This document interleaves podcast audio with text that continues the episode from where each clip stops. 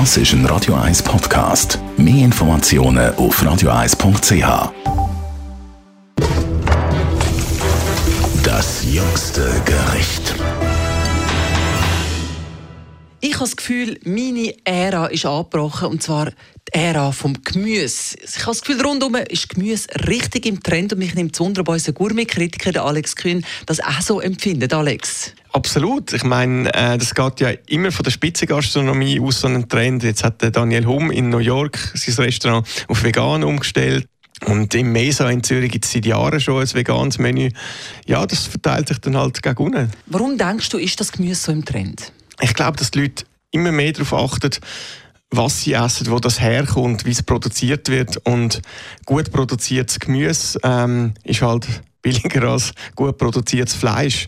Wobei, der Fleischkonsum in der Schweiz ist nicht wirklich zurückgegangen, aber in der Gastronomie, in der Gourmet-Gastronomie vor allem, da kehrt man jetzt langsam den Händchen. Ja, ich glaube, die Köche sind auch gezwungen sich mehr mit dem Gemüse auseinanderzusetzen, weil viele Produkte einfach in einen schlechten Ruf geraten sind. Fisch zum Beispiel mit der Überfischung der Meer oder halt das Fleisch mit der, mit der Massentierhaltung, wo man am Fernsehen die sehr, sehr unschöne Sachen sieht, oder? Und wahrscheinlich ist auch das nur die Spitze vom Eisberg, wo wir sehen. Also vielleicht noch zum Schluss eine kleine Empfehlung, wo man sehr gut fleischlos kann essen kann. Wenn ich mal meinen Lieblingsort darf abgeben das ist das Mohini, gerade in Zürich am Zentral. Die kocht der Valentin Schmid absolut Ayurveda-konform. Alles ist Bio-Qualität, der Butter ist vom Feinsten. Es gibt ein Menü, das lächerlich wenig kostet und alles so ein bisschen beinhaltet. Also das ist das Mohini ist wirklich wirklich ein Besuch wert für Leute, die kein Fleisch brauchen. Hast du einen Tipp, wo du gerne angehst?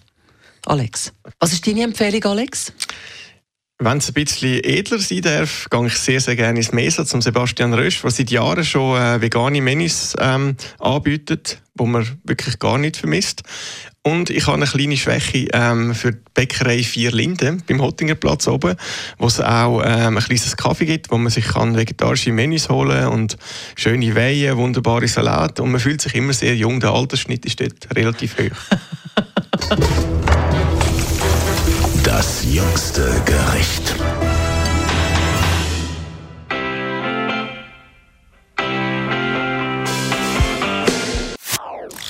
Das ist ein Radio 1 Podcast. Mehr Informationen auf radio1.ch.